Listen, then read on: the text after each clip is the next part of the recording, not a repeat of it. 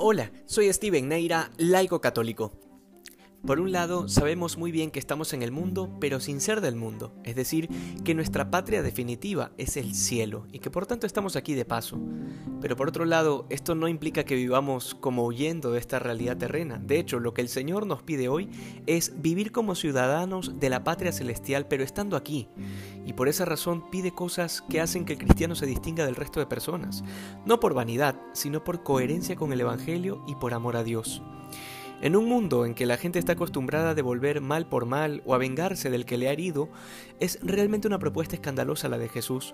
En este contexto tiene lógica que el Señor pregunte qué mérito hay en amar a los que nos aman o en hacer el bien a los que nos hacen el bien, porque eso también hacen los pecadores. Nos queda claro que el mérito está en ir contracorriente. Luego, aquella enseñanza de poner la otra mejilla muchas veces es difícil de entenderla, porque la primera reacción es pensar que el Señor nos pide dejarnos pisotear, aceptar las injusticias o invitarnos a la pasividad cosas que ciertamente no están dentro de la enseñanza de Jesús, pero que sin una adecuada catequesis o una formación cristiana puede llegar a concluirse. Sin embargo, esta enseñanza debe entenderse en el marco de la virtud de la humildad y el espíritu de martirio que es tan propio del cristiano, no porque así lo diga la Iglesia, sino porque el mismo Cristo nos lo dijo así.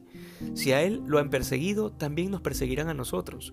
Por tanto, el sentido de poner la otra mejilla implica una actitud de aceptación de las humillaciones que se dirigen a nosotros, que nos pueden ayudar a crecer espiritualmente, a doblegar el ego, a aceptar incluso cuando somos corregidos con dureza y sin tino.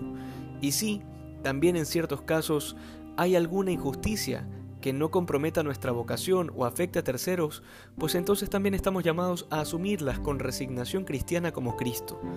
Pero recordemos que en aquellos momentos en los que todavía no había llegado su hora e intentaba, intentaban atraparlo, el Señor se escapaba entre la multitud porque tenía clara su misión y el sentido de su vida. Pero si hay injusticias o afrentas contra Dios, contra su iglesia, contra personas inocentes, contra terceros, es nuestro deber salir al paso y dar testimonio con nuestra vida. No con violencia, pero sí con franqueza y, y, valentía, sabiendo que somos testigos de la verdad y no podemos permitir que el nombre de Dios sea pisoteado. Justamente por esto, la enseñanza del Evangelio de hoy termina con un llamado a la misericordia, de manera que la corrección que hagamos sea justa, ponderada, franca y caritativa. Recordemos que las puertas del cielo no se nos van a abrir por haber ganado una discusión en redes sociales o en una reunión familiar, sino por haber amado hasta el extremo como lo hizo el Señor con nosotros. Que hoy seamos más santos que ayer. Dios te bendiga.